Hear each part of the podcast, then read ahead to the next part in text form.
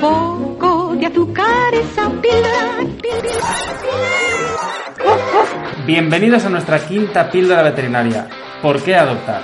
Hoy venimos a hablar de la importancia de la adopción, que es parte de la solución a las cifras aplastantes que nos hablan del número de abandonos al año.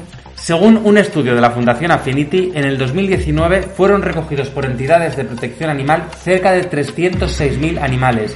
De ellos, 183.000 fueron perros y 123.000 fueron gatos. Y estos son los que llegan a este tipo de entidades, así que seguramente el dato real sea mayor.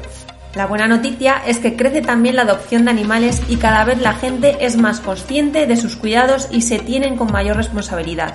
En el informe veterinaria 2030 se apunta a que se observa un aumento del 10% en las adopciones respecto a la compra. Normalmente lo que sí vemos en las clínicas es que, aunque muchas veces el primer animal sea comprado, el segundo sí suele ser adoptado. En el libro blanco de la profesión veterinaria también se arrojan otros datos que nos alegran mucho. En estas fechas navideñas se regalan muchas mascotas que, según varios estudios, luego son abandonadas. Pero lo que también se empieza a ver es que ha disminuido significativamente el que un animal entre a formar parte de la familia como consecuencia de un regalo para los niños. Ha pasado de ser cerca del 21% en 2008 a cerca del 10% en 2017, lo que nos hace ver que entre todos vamos por buen camino. Quienes escucháis este podcast amáis a los animales y seguro que os estáis preguntando cuáles son los motivos que llevan a las personas a abandonar a los miembros animales de su familia. No existen motivos que justifiquen esto, pero vamos a ver algunas de las causas de las que nos habla la Fundación Affinity.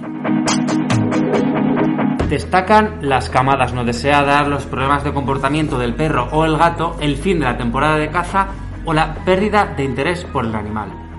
Y ahora que ya tenemos algunos de los datos que nos hablan del problema, vamos a ver algunas de las posibles soluciones que pueden ayudar a bajar estas cifras. La primera sería fomentar la concienciación y compromiso de las personas sobre nuestros animales. También hay que identificarlos con microchip para que en el caso de que algún animal se pierda pueda volver a casa. Esterilizarlos para evitar el incremento de animales abandonados en el futuro. Educarlos y educarnos para estrechar nuestros vínculos con ellos y favorecer una convivencia sana.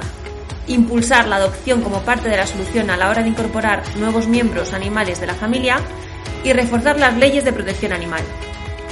Cualquier veterinario estará encantado de darte información sobre protectoras, refugios o casas de acogida para que puedas adoptar a un animal que busca hogar. Así que pide consejo antes de comprar. Quizás tu compañero de viaje te está esperando en una jaula de alguna protectora para que vayas a buscarlo y empezar a disfrutar juntos de la vida. Porque, amigo en la adversidad, amigo de verdad. Y recuerda, si no quieres perderte ninguno de nuestros episodios, puedes seguirnos en Spotify, Evox y Apple Podcast.